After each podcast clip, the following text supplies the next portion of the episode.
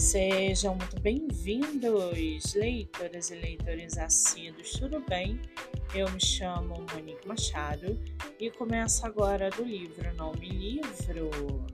No episódio de hoje eu trago para vocês o livro da autora nacional Amanda Vital, chamado Amores Inocentes com uma capa mega lúdica, diálogos muito reais e personagens cativantes, essa é uma leitura divertida que nos faz refletir sobre o amor e o que realmente significa.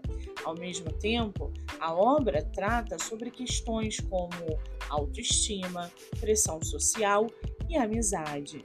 Se você está procurando uma leitura que vai te deixar com o coração apertado e ao mesmo tempo com um sorriso no rosto, esse livro é perfeito para você.